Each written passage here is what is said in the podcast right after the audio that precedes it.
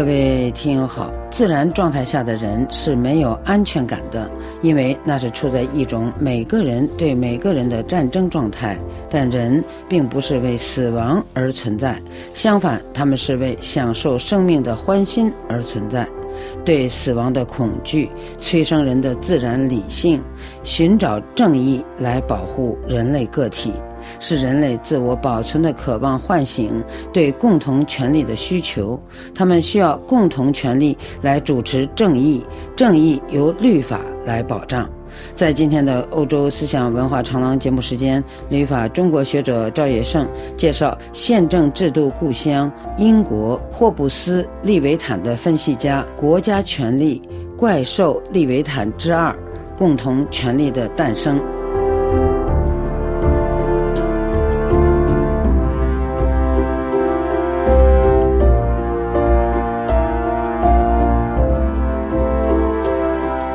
赵先生您好，您好，赵先生，看来人类在自然状态下是无法享有生命安全的。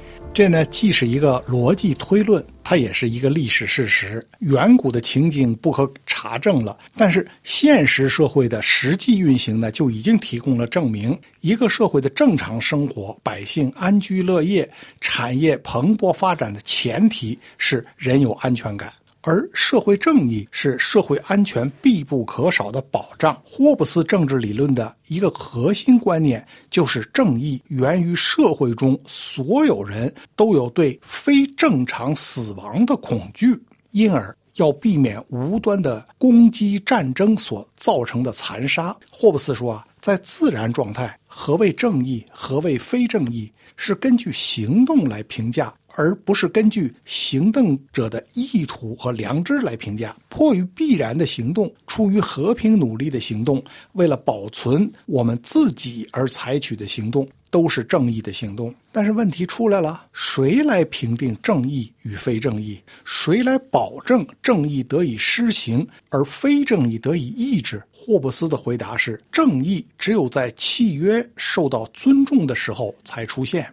那么，罗宾·邦斯在托马斯·霍布斯《国家与自由》这本书中呢，他就指出，随着立约和承认必须遵守信约，才有可能第一次谈论正义和不义。在自然状态下，每个人都具有对每一事物的权利，所以没有什么能够是不正义的。只要有契约，那就必然有仲裁，否则契约呢就仍可能是一纸空文。而且这个仲裁者呢，他必须强大有力，他是一个可以实行强制执行的权威。如果这个仲裁者是公正的，他就是正义的保证。显然，这个仲裁者就是国家权力。是的，但是霍布斯呢，他可不是一个权力拜物教啊，因为他给国家权力的合法性一个根本性的限制，那就是这个权力的施行需要得到被统治者的同意。我们来看一看霍布斯的国家起源说：如果要建立这样一种能够抵制外来侵略和制止相互侵害的共同权利，以便保障大家都能通过自己的辛勤劳动和土地的丰产为生，并生活的很满意，那就只有一条路：把大家所有的权利和力量托付给某一个人或一个能通过大多数的意见把大家的意志化为一个意志的多人组成。的集体全体真正统一于唯一人格之中，这个人格是大家相互订立信约而形成的。像这样统一在一个人格之中的一群人，就称为国家，在拉丁文中称为城邦 （civitas）。这就是伟大的利维坦的诞生。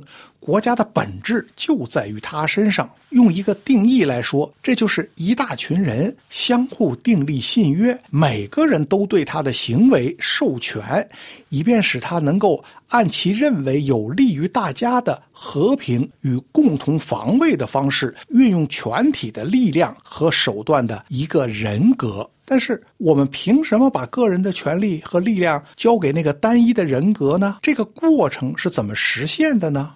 那么霍布斯就讲了，他说人们的行为是依照自然律的。这个自然律呢，和我们曾经讲过的自然法用的是同样的词，但是它词序不一样。通常我们所说的自然法是 nature law，而霍布斯呢，他是用 law of nature。他对这个概念的用法和传统自然法不同。《列维坦》一书的中文版呢，就把这个概念译为自然律，以示区别。那么这是很聪明的一个做法。德国研究自然法的学者海因里希·门罗，他准确地指出了霍布斯。改造自然法学说的目的，他说，人们公认霍布斯构想其自然法学说的目的是破坏独立的教会法，他的目标是让后者屈从，并将其整合进君主所体现的那个全能唯一的国家人格的自然法。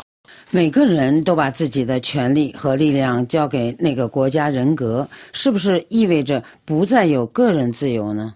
在这个问题上呢，霍布斯的想法就非常复杂。首先呢，他承认个人的自然权利就是自由，也就是说呢，人是生来自由的。这一点他讲得很明确。自然权利就是每一个人按照自己所愿意的方式运用自己的力量，保全自己的天性，也就是保全自己的生命的自由。因此呢，这种自由就是用他自己的判断和理性认为最适合的手段去做任何事。事情的自由，这就是说，在霍布斯看来，每个人交出自己的权利，甘愿受某一单独人格统治，是个人的自由选择，而不是强迫的结果。可是你仔细读他的著作啊，你会发现，这个个人天生的自由权利，它并不绝对，它是受到外在必然性的强迫，那就是死亡的威胁。所以，为了实现。保全自己生命的自由呢，就必须。自由的把自由交出去，交给一个独立人格，形成一个强大的共同权利，使个体呢能在这个共同权利中呢保全自己。现在我们知道，这个共同权利呢就是国家权利，它的代表就是君主。我们主动自由的交出了自己的自由，它受国家权力或者君主权力的摆布。其次呢，这种自愿交出自由的行为呢是由自然律所规定的。又是一种必然行为。霍布斯所谓的这个自然律啊，就是人的自然理性所发现的一般法则。这条法则，它禁止人们去做损毁自己的生命或剥夺保全全自己生命的手段的事情，并且禁止人们不去做。自己认为最有利于生命保全的事情。霍布斯的意思是说呢，人和动物是不同的，动物只有生存本能，而人呢却除了生存本能。霍布斯就把这种生存本能的称为是自然欲望。人除了这种本能之外呢，他还有思考能力，他能够思考怎么样的是趋利避害来保全自己的生命，这是人的自然理性的功能。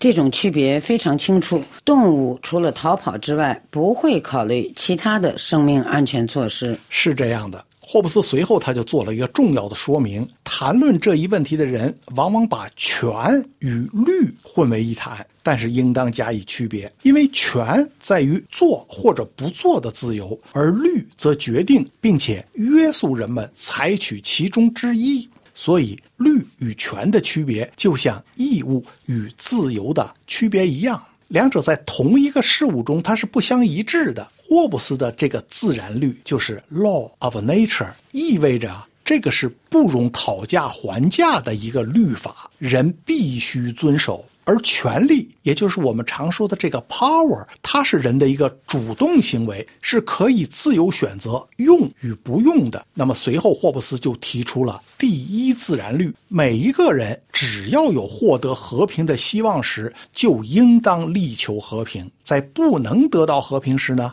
他就可以寻找并且利用战争的一切。有利条件，他自己解释说呀，说这条法则的第一部分包含着第一，同时也是基本的自然律，寻求和平，信守和平。第二部分呢，则是自然权利，也就是 nature right 的一个概括，利用一切可能的办法来保卫我们自己。这第一自然律呢，可以称为是自保原则。也就是说，没有和平的安全保障，谁也不能好好活着。如果一个人的生命他不能好好的度过，在霍布斯看来，这就是最大的恶。所以他认为，最大的和至高无上的邪恶，不是死亡本身，而是遭受极度痛苦折磨中的死亡，是暴力造成的横死。这人间第一自然律就告诉世人啊。那些挑起战争的人，不管是希特勒、斯大林、金日成，还是普京，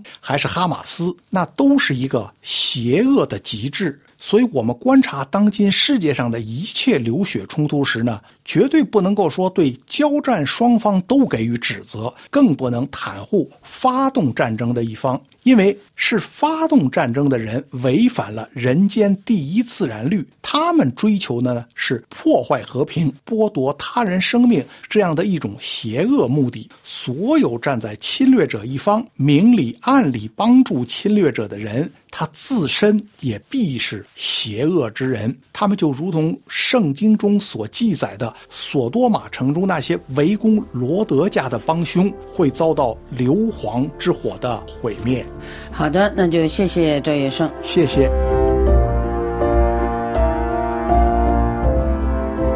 各位听友，以上您听到的是赵月胜的宪政制度故乡英国霍布斯《利维坦》的分析家，国家权力怪兽利维坦之二。共同权利的诞生。本次欧洲思想文化长廊节目由索菲主持，感谢伊德利斯的技术制作和各位的收听。下次欧洲思想文化长廊节目时间，我们再会。